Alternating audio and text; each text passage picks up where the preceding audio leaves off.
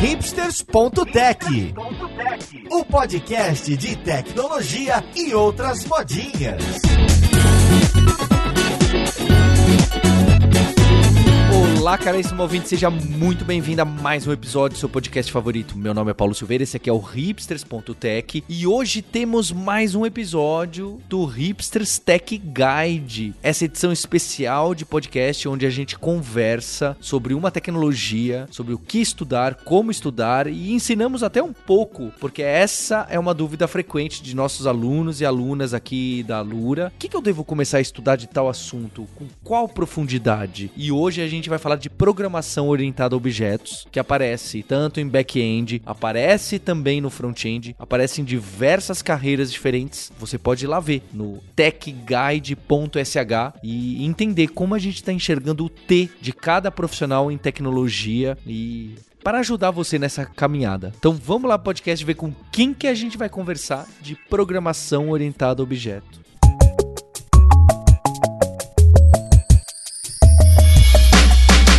Para essa conversa aqui de hoje, estou com o Caio Teixeira, nosso dev réu, que eu coloco em várias enrascadas. Hoje te coloquei em uma que quem programa pouco é difícil de pegar. Tudo bom, Caio? E aí, Paulo e gente, tudo bem? Eu sou a voz de Deus, né? Eu sou a voz do povo. Eu vim aqui para trazer a quão mundano o mundo é para dentro desses assuntos doidos aí que a gente tá trazendo pra galera. Obrigado, Caio. Também tô aqui com o nosso querido Dev Soltinho. Fala, Soltinho. E aí, Paulo, tô muito feliz de estar aqui hoje. E eu tenho um vídeo de 2014 no YouTube onde eu falo erroneamente encapsulamento. Quando eu comecei a aprender programação, eu achava que encapsulamento era completamente outra coisa do que eu tenho entendimento hoje. Então, bora arrumar aí. Falaremos disso. Você não foi o único. Você não foi o único. Achei legal que você já pediu desculpa, porque vai que alguém acha esse seu vídeo, né? Foi um bom, não, bom tá jeito lá, tá de você colocar aqui.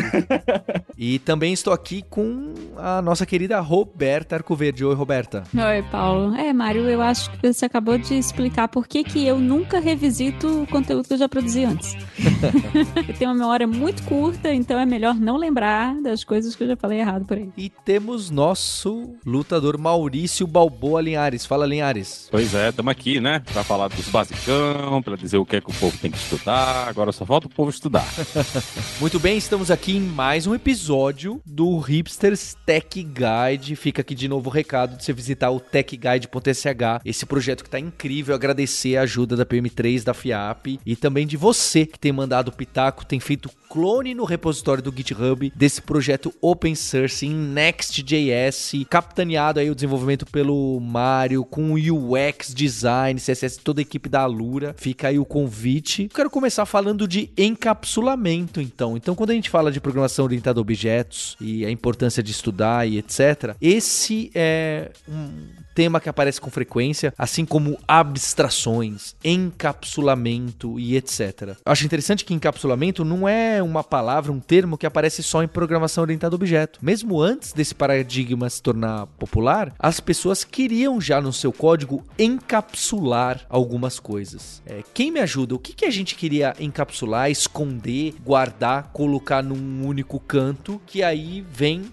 a necessidade da programação orientada a objetos. Eu vou aproveitar até para citar o erro que eu falei lá, que na época, assim, quando eu dava curso técnico ali, faz uns, uns, uns mil anos, na explicação do professor no livro, ele usou muito exemplo do mundo real para tentar contextualizar. Então ele fez muita analogia com coisas do mundo real. Então ele, ah, você quer evitar que alguém entre na sua casa e muita coisa assim. E aí eu entendi por essa linha, assim. Mas conforme eu fui evoluindo na carreira, para mim, o encapsulamento ficou muito claro que é aquela parte do seu código, vamos supor que você está construindo é, alguma biblioteca ou algum código que bate no API externo e tudo mais. Você vai fazer todo o controle para garantir que quem está usando esse seu código, quem está usando a sua função, eu vou pegar a função aqui para um exemplo, ou sua classe ali, não vai ter acesso público a coisas que você não quer liberar é, acesso. Então vai muito do você aprender a usar estruturas de private, de você definir bem qual que é o método, qual que é o método, a função pública que você tem ali na sua classe, que isso sim vai permitir que a pessoa execute o comportamento que você espera. Então é muito mais um gerenciamento de pensar que quando você constrói seu código, você está construindo ali todos os internos e tudo mais, mas na hora que você expõe para alguém usar, você não quer permitir que a pessoa mude um monte de configurações internas, faça alguma chamada extra ou pegue acesso a alguma chave de que você esteja protegendo ali. Você vai só liberar o acesso à operação de talvez pegar um dado do Twitter ou é, retornar esse dado, mas não fazer alterações internas no estado que você tem do código que você está trabalhando. É, eu acho que né, a ideia principal que vai aparecer e que a gente começa a ver necessidade é começar a esconder algumas coisas, uma parte de um código, em relação a outra. E não é só necessariamente em relação à segurança ou em relação a pessoa vai colocar o dedo aqui, vai me atrapalhar. É porque quanto menos informação e funcionamento a gente expõe, melhor para as coisas andarem em conjunto e trabalharem em time, não é? O seu software Paulo, vai funcionar melhor em, em grupo. Exato. O encapsulamento acaba virando muito mais sobre design de código até, que essa classe que eu tô expondo, ela só faz isso e você só tem acesso a isso, do que você expor toda a parte de negócio que tem por trás dela para todo mundo ter que lidar com essa complexidade ali. Essa parte de encapsulamento, information hiding, na verdade, toda a motivação para criar orientação a objeto vem muito disso, de como,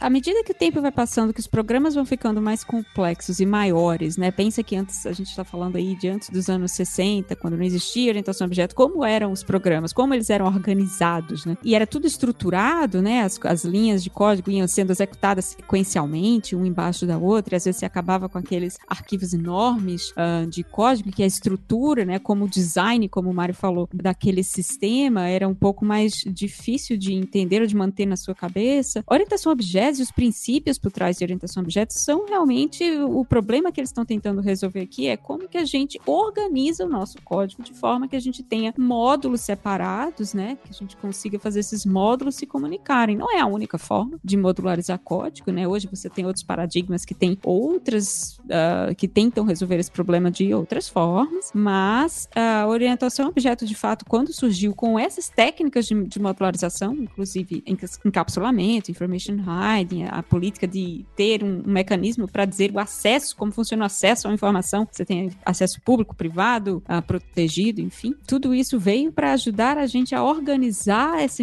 essa quantidade de código toda que a gente produz e tornar muito mais fácil de mexer as coisas, mudar as coisas sem que isso cause efeitos colaterais inesperados em um monte de lugar. Né? Mas tem muito a ver com isso, com organização de código, com como você estrutura o código para que ele fique mais fácil de ler, de manter, de evoluir. Eu gosto daquela do pessoal que fala, né, da função quando a gente documenta uma função ou um método. É, as pessoas às vezes documentam e escrevem comentários explicando. Essa função pega essa informação, soma com esse, subtrai esse e depois chama tal função e depois faz aquilo. E é justo essa crítica que a gente faz em relação ao comentário de código, né? Seu comentário não deve estar lá para explicar o que é o óbvio, né? Explicar o código. É, a documentação de uma API, de uma função, de um método, ela explica o que aquela função faz, o que aquela função quer fazer e não como ela faz. É? Como é a implementação. Então, olha, essa função valida o CPF. Como ele valida para a pessoa que vai usar aquela API, aquela biblioteca e tal, em teoria, não deveria importar. Não deve importar como você faz essa validação. É claro, de novo, como sempre, há exceções que às vezes o funcionamento interno impacta a performance, memória, ou ter algum detalhe que ficou velho, a versão tá errada, que vale a pena você documentar também como funciona. Mas, em geral, a gente quer encapsular o código de maneira tão bem feitinho, tão arrumadinho, que para a pessoa que vai usar aquele código, só importa o que ele faz. Ele recebe esses parâmetros, devolve isso aqui e é assim que chama. Como funciona? Se ele chama um microserviço, se ele grava no banco, não grava, se ele busca isso, sei lá eu onde, num Google Docs, se ele busca isso no banco é, não relacional, se ele tira da memória e soma e subtrai, em teoria, na maioria dos casos, não importa. Eu só quero saber, me dá aqui essa informação informação. Tá aqui a informação. Pega esse número aqui e me calcula quanto que é a distância em anos-luz. Tá aqui. Se ele usou uma tabela ou não, se ele usou computação quântica ou não, pouco me importa. Eu quero ter a tarefa executada. Eu vejo o encapsulamento muito ajudando essa nossa tarefa. Vamos esconder melhor, organizar melhor nosso código, porque se eu for precisar entender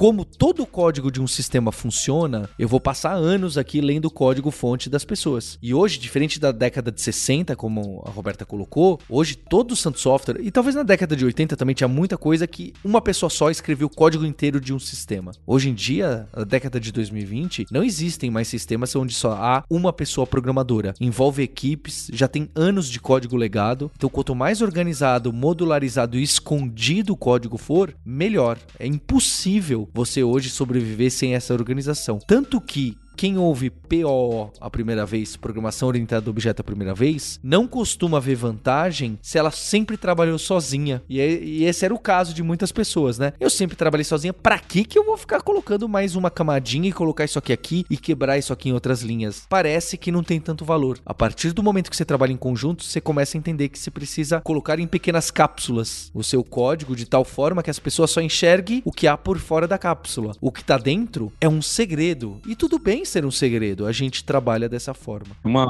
coisa que é interessante, que sai também dessa ideia do encapsulamento, é o que a gente chama do Open Close Principle, né? Aquela coisa do aberto e fechado. Então, quando você está projetando né, o, o, seu software, você está escrevendo esse módulo, né? Você está escrevendo uma classe, você quer definir explicitamente quais são os pedaços que estão disponíveis para serem modificados, né? Para alguém poder alterar e os pedaços que não estão, né? As coisas que, olha, isso aqui tem esse pedaço aqui que é fixo, isso aqui a gente não muda e tem esse pedaço aqui que a gente muda. Uma analogia que, é, que, eu, que eu acho bem interessante do carro, né? Que a gente usa tanto na hora que a gente está fazendo analogias de programação orientada a objetos, é que o carro ele tem coisas que são incrivelmente fáceis de você, de você modificar nele, né? Você pode trocar a roda, porque eventualmente você vai usar a roda o suficiente e ela vai desgastar e você vai ter que ir lá trocar a roda. Então, na hora que o pessoal está fazendo o design e está projetando o carro, eles sabem que, olha, as rodas, elas têm que ser uma coisa fácil da gente modificar. Tem que ser fácil de eu olhar como é que, qual o nível nível do óleo que está dentro do carro. Tem que ser fácil saber quanto de combustível está lá e tem que ser fácil de eu abrir a tampinha, colocar combustível no carro ou plugar o carro na parede e carregar a bateria elétrica dele. Então, quando a gente está trabalhando em programação orientada a objetos, a gente tem que estar tá sempre considerando essas coisas que eu estou criando essa solução aqui, né? Essa solução tem pedaços que eu sei que não vão mudar, né? Esses pedaços aqui eles são fixos e eu vou liberar esse um pedaço específico da solução para que o usuário possa me dizer, ele possa mudar um comportamento, né? Ele possa alterar como a classe se, se comporta com algum parâmetro de configuração, né? Vai mudar, ah, muda para onde eu vou escrever o resultado, muda para onde eu vou fazer a chamada, né? Então, tudo isso são coisas que a gente tem que considerar na hora que a gente está fazendo o design dos objetos, porque quando você pensa nisso antes e você bloqueia, né? Você evita que a pessoa use as coisas do jeito errado, né? Que é até, é até esquisito a gente dizer que a pessoa está usando do jeito errado, né? Não é que a pessoa está usando do jeito errado, foi você que projetou errado e deixou a pessoa usar do jeito errado. É muito fácil a gente colocar esses problemas de usabilidade no usuário, né? Mas esses problemas de usabilidade não são do usuário, são da pessoa que projetou e criou esse problema de usabilidade e, e fazer com que exista um jeito errado de você usar alguma coisa, né? Então isso é uma das coisas também que a gente tem que considerar na hora que a gente está trabalhando com encapsulamento e na hora que a gente está exportando coisas para que outras pessoas possam usar, é ver como é que eu posso fazer, né, com que a pessoa só use isso aqui do jeito mais mais eficiente possível, né? E consiga customizar, personalizar o que dá para personalizar sem quebrar o contrato que eu defini dentro da solução. Pegar até um ponto disso que você está falando, né? Que às vezes, e eu falo isso com uma pessoa que começou a estudar programação orientada a objeto com C Sharp e Java, né? Para mim foi muito difícil no começo entender o que que era o raio do objeto. Então, toda essa noção mais que, que a gente está trazendo aqui, né, do do jeito certo e errado, do quão aberto estão as coisas ou não, é algo difícil de materializar na cabeça. Então, eu convido você que está aqui assistindo, se quiser fazer um tutorialzinho agora, abre o console do seu navegador, abre e fecha chaves aí e escreve name, dois pontos, abre aspas e bota um nome qualquer, bota o seu nome aí. Quando você der enter nessa estrutura, então abre chaves, name, dois pontos, bota o, o, o textinho aí e fecha chaves, você está criando um objeto em JavaScript. E o JavaScript tem essa flexibilidade de deixar você criar um objeto dessa forma, e do mesmo jeito que você colocou uma string, falando que esse name tem a sua string do seu nome representando ali, você pode criar múltiplos objetos direto dessa forma com a linguagem JavaScript. Se fosse no Java, por exemplo, ou no C Sharp, quando você cria a classe, você não está criando de fato o objeto, você está criando a receita para criar esse mesmo objeto que você está vendo aí no seu navegador em JavaScript. Então, uma coisa legal do JavaScript é que você consegue visualizar. E aí, quando o Liares fala desse jeito de usar errado, pensa que o objeto JavaScript, por padrão, se você guardar ele numa variável, você consegue mudar qualquer valor dele você consegue até dizer que o que era uma função, você consegue dizer que essa função agora não é mais uma função. Você consegue dizer que ela é um texto ou que ela é um booleano, algo do gênero assim. Então, quando a gente fala de proteger o código, é justamente evitar que alguém tenha acesso direto a pegar esse seu objeto e alterar algum valor que você não queria, de executar alguma coisa a mais, de associar algo a mais ali. Então, quando a gente fala nesse ponto de proteção de código, tenta ter na, cabeça que o objeto ele é um resultado que você está tendo na sua classe ali, e a pessoa que está criando esse objeto pode manipular da forma como ela quiser, e você vai colocar as constraints nela para proibir ali. Eu só queria fazer essa, essa análise aí, que para mim foi uma coisa que pegou muito. Eu demorei muito para conseguir imaginar o que era um objeto, que é diferente quando a gente fala de banco de dados, outras coisas, que é muito visual, né? Você tem uma ferramenta que ela gera a estrutura para você ali e tudo mais, e acho que a estrutura do browser com console log e tudo mais ajuda a ter na mente o que é o tal do objeto aí. Tentar entender uma questão para mim que sou um iniciante, que é encapsulamento, que é a granularidade da coisa, porque a gente pode ir dividindo o código em diversas partes pequenas até ficar uma coisa super. Cada camada tem meia linha de código, né? Qual é o limite? Existe um limite? Existe uma maneira da gente tomar cuidado em quantas partes a gente divide o nosso código para deixar ele modular ou não? tanto não tem resposta certa, quanto que é muito de um feeling, né? Quando a gente fala de dividir o código, de proteger, de fazer a responsabilidade ali, é uma das coisas que você vai pegando com o tempo, assim. Então, eu posso dizer uma coisa que me ajudou muito, né? Me ajudou muito a entender melhor sobre encapsulamento, começar não só ver mais recursos da própria linguagem que eu mexo, quanto interagir com outras bibliotecas que a gente vai trabalhando no dia a dia. Então, tem a biblioteca de pagamento da empresa de pagamentos, tem a biblioteca de você conseguir fazer um carrossel na sua página. Então, é o que usando outras bibliotecas, um processo que eu gosto muito de fazer também é a engenharia reversa. É tentar imaginar como que acontece por debaixo dos panos ali. E aí nisso você vai entendendo que para a biblioteca de pagamentos, ela precisa ter um jeito de você botar as suas credenciais, de você ter algum método que efetua esse pagamento ali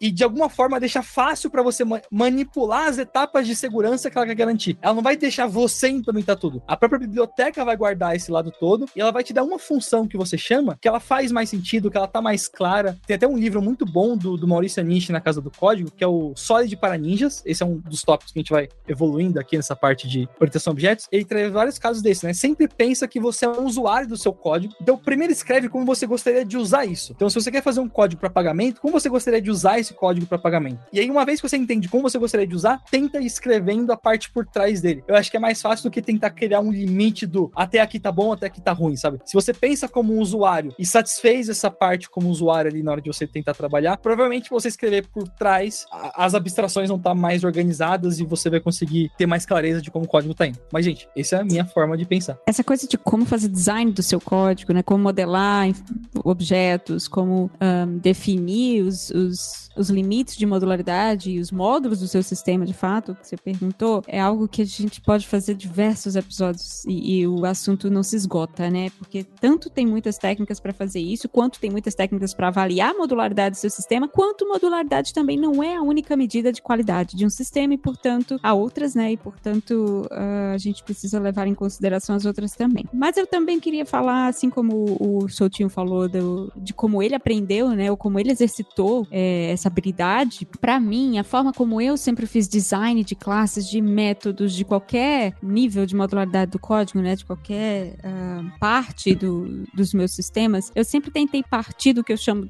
de um approach que eu chamo de top-down, que é assim, do cliente, sabe? Antes, antes de escrever um método, eu escrevo como que eu acho que aquele método vai ser chamado e por quem, né? Eu digo, tá, eu tenho, eu, tô, eu preciso, sei lá, fazer mudar alguma funcionalidade, para isso eu começo de quem vai chamar essa funcionalidade. E aí eu sei mais ou menos a carinha, né, a assinatura que aquele método precisa ter, porque eu sei quais informações eu espero dele, né? Muitas vezes isso não vai ser a versão final do método. Isso, isso tem muito a ver com como o TDD funciona, por sinal, mas muitas vezes eu, eu, eu acho que eu quero aquela carinha ali, mas aí quando eu vou implementar o método em si, ou seja, o módulo em si, eu vejo que, eita, eu preciso de mais informação. E agora, se for um método, acabou ficando muito grande. Então, talvez eu precise de uma classe para que eu preciso criar um objeto e passar essa classe. E aí, isso, o designer ele vai se auto-informando, sabe? Você vai ajustando à medida que você vai escrevendo, porque você vai percebendo o que a gente chama de cold smells, né? Que são essas coisas que não cheiram muito bem no código, né? Esses sintomas de que tem algum problema de manutenibilidade no seu código, né? Que tem catálogos para isso. E, e um método com muitos parâmetros é um deles. Mas essa, essa era a forma como eu costumava escrever, né? Escreve o cliente primeiro, escreve quem vai chamar o método primeiro, escreve até a linha de código que chama o método primeiro. E aí não vai compilar, porque o método não existe, mas tudo bem, porque você já sabe a carinha que ele tem que ter. E sempre foi assim, pelo menos, que o meu cérebro organizou, né? Que como desenvolvedora costumava escrever código, sempre de, de cima para baixo.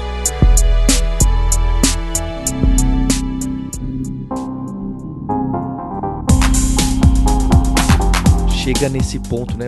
Mário falou do JavaScript, de abrir o console. E aí, em outras linguagens, você é muito mais dependente de orientação objeto, porque tudo começa ali, não é? Não dá para fazer nada sem. E foi legal esse ponto do Mário, né? Poxa, eu não entendia, cadê o objetinho? E essa é uma confusão do início da carreira de todo mundo que pega uma linguagem orientada do objeto. O primeiro ponto é qual é a diferença entre classe e objeto. É muito interessante, né? Pensar que a gente já passou por isso. Então, se você está passando por isso, sinta-se abraçado ou abraçada. E eu acho que para fazer essa analogia da classe objeto, pode pegar a que o Linhares colocou, a do carro, certo? A classe é a especificação de um objeto. Então, no caso do carro, a classe é o AutoCAD de um carro, o design, onde fica o motor, onde ficam os computadores. E já o objeto é o carro que você pega, dirige, acelera e direciona. Você pode ter vários objetos a partir de um blueprint de um carro. Outro exemplo é da conta corrente, não é? A conta corrente você especifica a conta de um banco. Olha, você pode depositar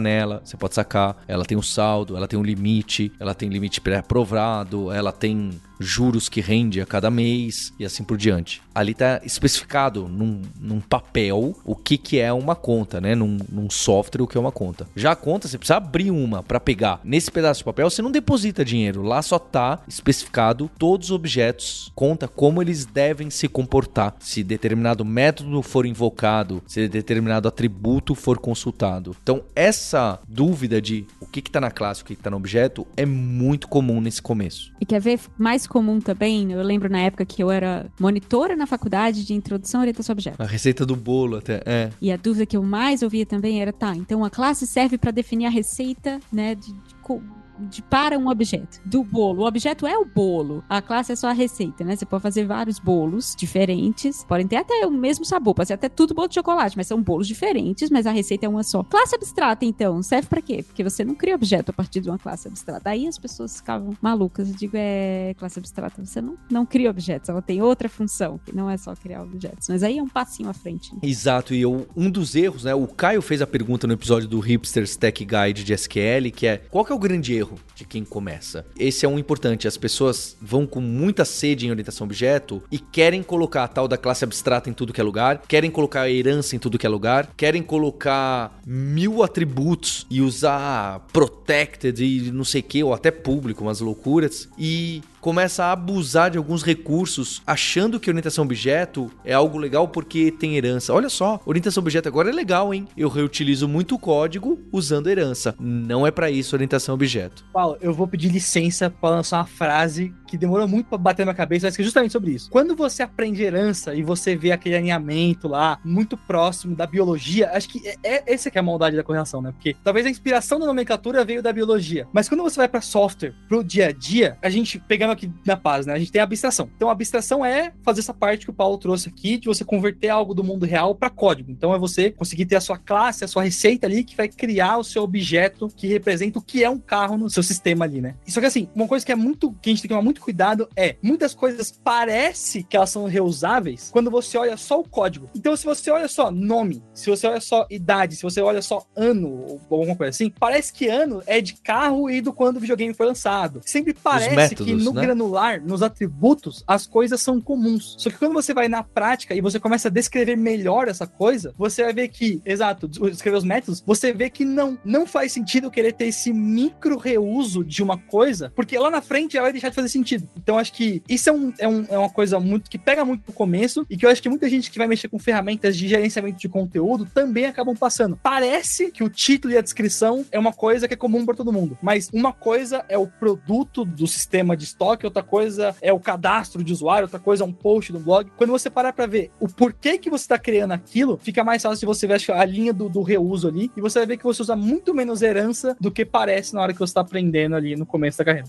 Tem uma regra que eu segui durante muito tempo que era a regra de três para reuso, né? Tipo, se eu dupliquei três vezes, beleza, agora eu vou criar um, uma abstração. Né? Se, eu, se eu copiei e colei três vezes isso aqui, eu vou criar uma abstração. Você copiar e colar uma, tá ok. Você não precisa estar tá super encapsulado e aquilo nunca mais. Na terceira vez, isso indica que haverá uma quarta. Esse é o ponto. Mas lembrar da máxima da Sandy Metz, gosto muito e sempre repito em palestras e tal, que é eh, duplicar código é melhor do que usar uma abstração errada. Na maioria das vezes é melhor duplicar. Se você não sabe ou não entende ainda qual é a abstração, é melhor duplicar do que tentar atacar um monte de abstração só porque É. você É, acha que isso aí, ó, Frase pra botar na parede, tá? Evite o reuso antes do uso e essa da, Exato. da abstração. É o tal do Big Design Upfront. Você começa o sistema e fala: não, peraí, mas vai ter essa classe, essa aqui vai ser filha dela, vai ter essa interface. Ah, mas e aqui? Ah, já deixa eu pensar. Tem coisas que são. vão, vão devagar, um pouco cada uma. Nisso aí, eu acho que a ideia do encapsulamento é, é interessante, mas o que, assim, no meu dia a dia é ainda mais importante em termos de orientação a objetos é o polimorfismo, né? Eu acho que é, é, é, o, é o que afeta mais e muda mais como a gente faz o, o design dos sistemas, porque a ideia, né, é que você pode trocar os objetos que você está utilizando ali, sem necessariamente trocar o código que está fazendo a chamada, né? Porque você criou, né? Você definiu um contratozinho específico que diz as coisas que aquele objeto vai fazer e qualquer outro objeto que tem esse mesmo contrato, né? Que tem os mesmos métodos, você consegue usar ele mais ou menos do mesmo jeito, né? Então é a ideia do polimorfismo é praticamente todos os padrões de projeto que a gente tem, né? Qualquer um dos padrões de projeto, quando a gente fizer o, o programa sobre padrões de projeto, vocês vão ver que tudo depende dessa ideia de polimorfismo, né? De você poder trocar a coisa que está ali por debaixo dos panos sem afetar, né? O que está acontecendo no mundo real, né? E a maior parte do que a gente do trabalho que a gente faz com software é exatamente isso aí, é você pegar um comportamento, né? Esconder esse comportamento atrás de um contratozinho e distribuir, né? Criar várias versões, né? De implementações diferentes desse comportamento, decidir qual deles vai ser chamado e fazer a chamada, né? Então imagina que você tem um, um, um sistema aí de pagamento de cartões de crédito, né? Então a interface é mais ou menos a mesma, né? Você manda o seu nome, você manda o número do cartão, você manda o, o CVC, né? Que é o código, manda a data de expiração, mas essa parte de fora, ela é toda igual, porque você está coletando sempre esses mesmos dados e está mandando esses dados para a processadora lá de cartão de crédito. Mas internamente, a processadora de cartão de crédito tem que ter essa ideia do polimorfismo implementada, porque cada uma das soluções vai trabalhar de uma forma diferente, vai ser comunicado de um jeito diferente, vai usar um formato diferente, né? Vai ter os seus próprios contratos de integração.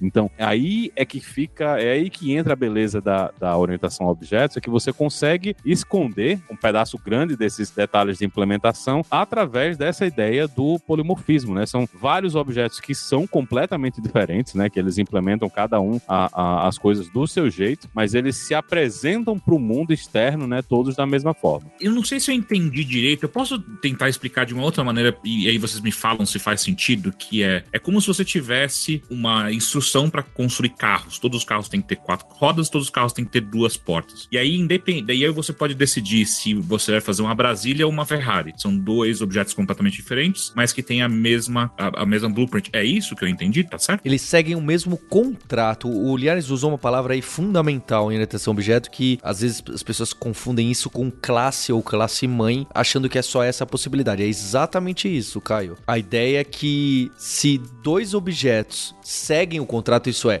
eu consigo abrir as quatro portas desse objeto, ele tem volante, ele tem acelerador e breque, ele tem onde eu sentar, tem. Então pra mim isso aqui é um carro, porque a gente definiu Tá todo mundo de acordo que existe um contrato de carro. Ferrari e Brasília assinam esse contrato. Talvez um, um carro voador também assine. Talvez um carro elétrico também assine. Então, a partir do momento que eu trabalho com carros, meu código trabalha com carros, pouco importa exatamente quem é. E você consegue essa mágica do polimorfismo não só com herança, em especial com outros mecanismos dependendo de linguagem, em especial interfaces. E, e isso dá um poder enorme de você trabalhar com objetos sem saber quem eles são exatamente, mas sabendo o que eles fazem. Eles abrem porta, fecham porta, liga, desliga, mexe volante, acelera e breca. Se ele faz isso, se lá dentro funciona a bateria, a gasolina, a etanol, ou se funciona, inventaram, sei lá, com uma fissão nuclear, pouco me importa. Eu sei trabalhar com esse, entre aspas, carro, porque eu não sei direito se ele é qual carro que é e etc. Esse é o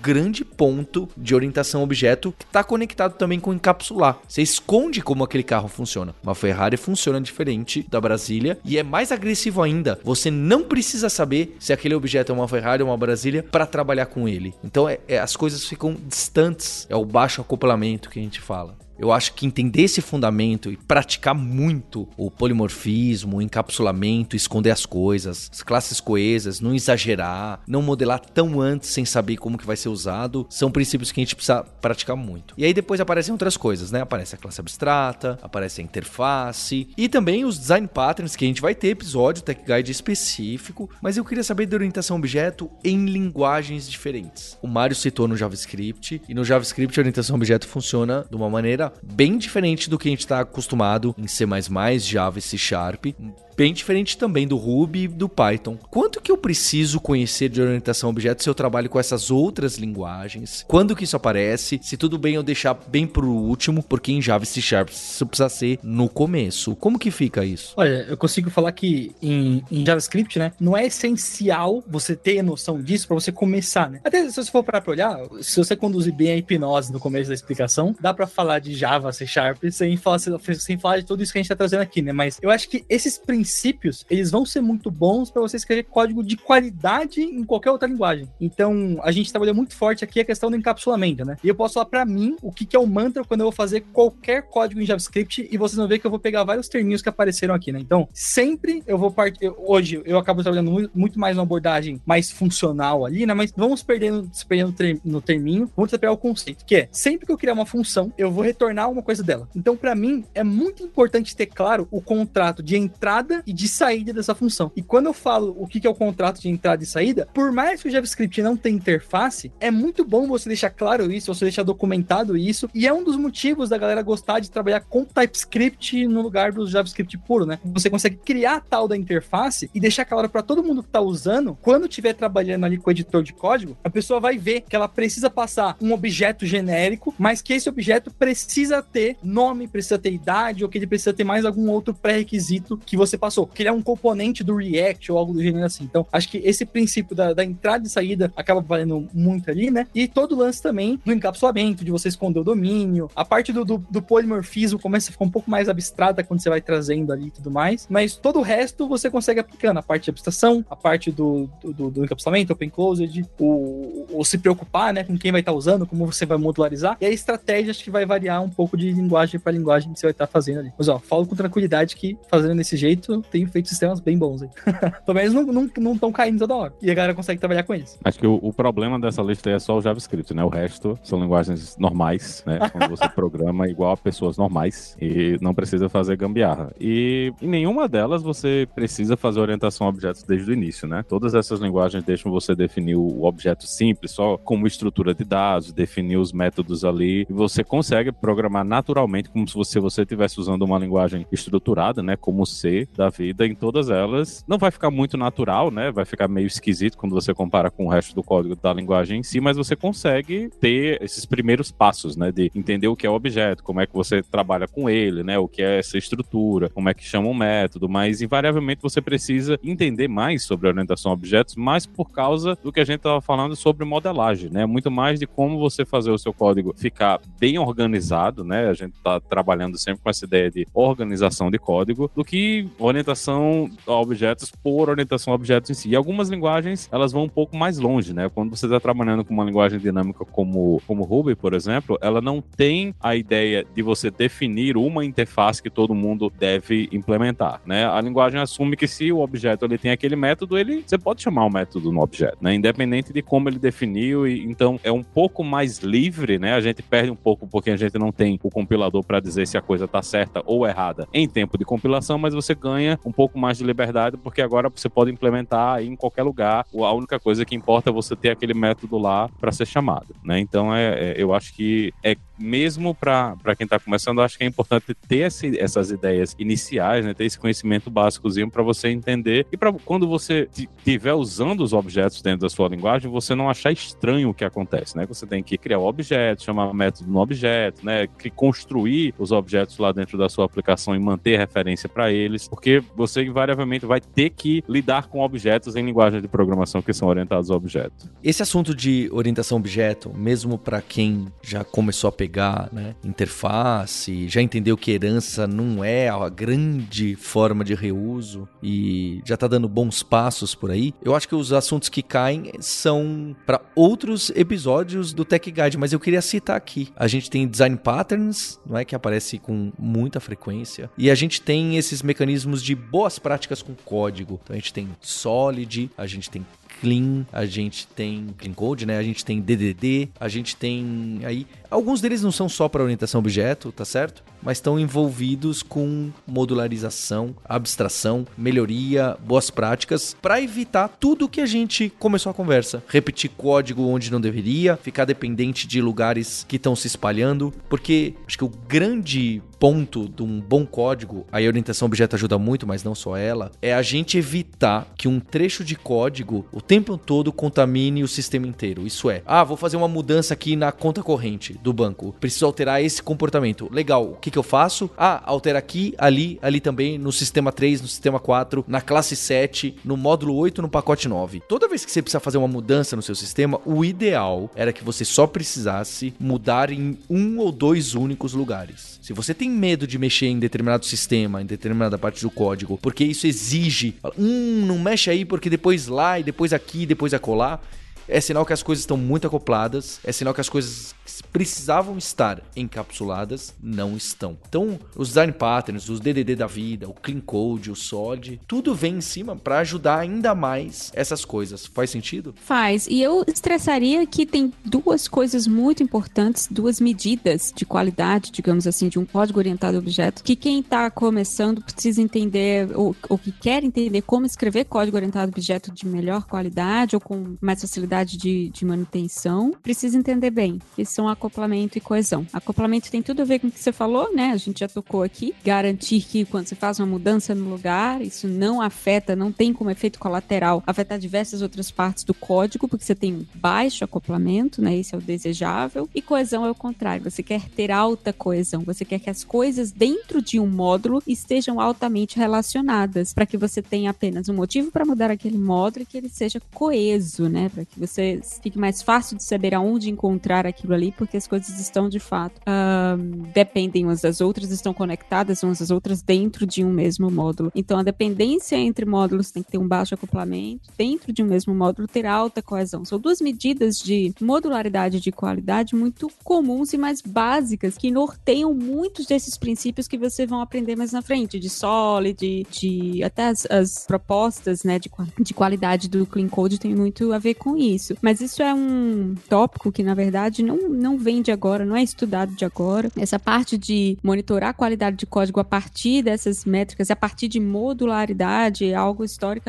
que, já vem na história da engenharia de software que é pesquisado há muito, muito tempo, né? É, eu acho que, na verdade, no, na, no início da minha carreira, um recurso extremamente importante para entender se eu estava escrevendo um código fácil de manter, fácil de evoluir ou não, foi entender bem o catálogo de code smells lá do livro de refatoração do Martin Fowler, que é um clássico clássico e é um clássico tão não controverso que ele consegue ser um sucesso na indústria e na academia, né? É um dos livros de engenharia de software que tem mais citações em, arquivo, em artigo acadêmico, se quiçá talvez o que mais tem citação em artigo acadêmico de engenharia de software é o livro do Martin Fowler de refatoração. E também é um sucesso na indústria porque é recomendado uh, muito frequentemente, inclusive o próprio Clean Code faz menção ao, ao refactoring, né, ao refatoração, e até hoje é um livro ainda muito bom, muito muito atual, com boas, com bom catálogo de code smells, né, para coisas que quando você escrever o seu código, você saiba o que procurar ou o que prestar atenção para saber se você está escrevendo um código fácil de manter, de boa qualidade ou não. Para entender, você acha que vale a pena para iniciantes lerem esse livro ou é para alguém que já tem algum, alguma bagagem, Roberto? Eu acho interessante para alguém que tem alguma bagagem, mas não precisa ser muita. Eu li na faculdade, né? Eu li com, sei lá, um ano, um ano e meio de uh, prática de programação eu recomendaria tranquilamente para estagiários, Lene, por exemplo. Talvez não para quem está realmente aprendendo o que é um objeto, mas dando sequência ao que o Paulo estava falando de coisas que aparecem um pouco depois, né? De que, quais são os próximos passos quando você, ok, já sei o que é um objeto, já sei escrever uma classe, agora eu quero saber como escrever de uma forma bacana, né? Agora eu quero aprofundar esse meu conhecimento em qualidade. Agora eu quero passar do, ah, tô escrevendo um projeto pessoal para eu me educar, agora eu tô escrevendo um projeto que eu poderia usar para profissionalmente, é nesse pulo, é na hora que você dá este pulo que eu recomendaria. É exatamente porque muitos desses casos catalogados no refactoring, Caio, são coisas que vão aparecer depois que você já fez um ou dois projetos e fala, poxa, já escrevi esse código feio e deu problema mesmo. Então, se você for ler logo no começo da carreira, você fala, poxa, primeiro que você não vai entender, fala, poxa, nunca aconteceu isso no meu código. Ou segundo que você vai falar, ué, tudo bem do código ficar assim. Você não vai falar, poxa, realmente, quando eu fiz assim, lá na frente eu tive problema. Claro que o livro do Fowler tenta te mostrar, olha, esse caso aqui é frequente, as pessoas escrevem código assim, ele é ruim por causa disso, quebre isso dessa forma. Então ele é um catálogo de coisas pequenininhas de probleminhas recorrentes. Sabe o Hadouken de if? É um dos problemas que você deve refatorar. Tem várias formas de se refatorar. Hoje a gente vive também outra realidade, né? Que você vai encontrar essas coisas lendo o livro ou não, né? Porque todas as ferramentas de desenvolvimento, elas têm, praticamente todas, né? Tem refactorings integrados direto nela. Então você mesmo pode até ter usado já, né? Foi lá na ferramenta, apertou o botão, apareceu o refactoring e você diz, ó, quero mover esse método aqui desse lugar para outro. Isso aí é um dos refactorings que está dentro do livro, né? E muitas vezes a gente usa essas ferramentas de limpeza de código que elas vão reclamar. Ela vê, vê esse if aí que o, o if Hadouken que o, o, Paulo falou, a própria ferramenta vai dizer, olha, isso aqui tá errado. Aperta nesse botão aqui que a gente vai reorganizar o código para ficar do jeito que é o jeito legal de implementar isso aí. Então a gente tem hoje é, é uma prática que é, tá tão comum, né? Já se espalhou tanto na, na indústria toda que é difícil de você ter, encontrar uma ferramenta hoje de desenvolvimento profissional que já não tem essas coisas lá dentro dela e que já não ajude você a resolver muitos desses problemas automaticamente, né? É um mundo bem melhor do que o mundo que eu e a Roberta tava lá na época da faculdade.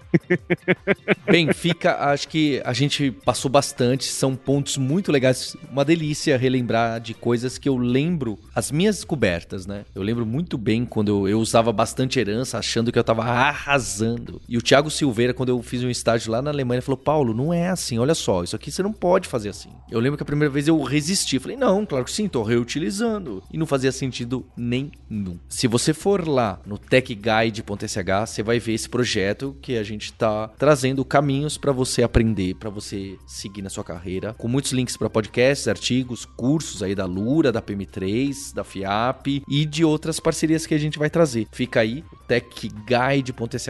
Agradecer a você que tem submetido PRs, melhorias nesse projeto open source, que é o guia de conteúdo, que é como a gente enxerga o mercado, tá bem? É opinionated sim, e você pode forcar e criar o seu. Queria agradecer a todas as pessoas aqui e a você pelo seu download, pela audiência, pelo nosso compromisso numa próxima terça-feira. Hipsters, abraços. Tchau.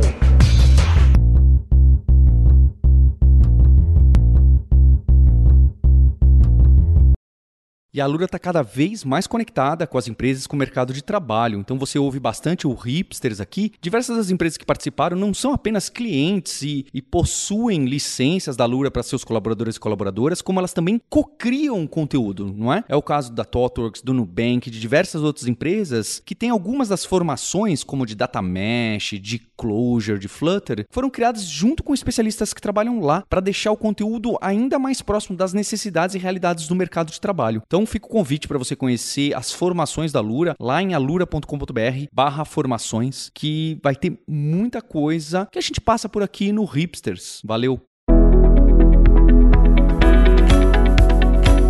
Este podcast foi produzido pela Alura, Mergulhe em Tecnologia, e Faculdade FIAP. Let's Rock the Future. Edição e sonorização, Radiofobia Podcast e Multimídia.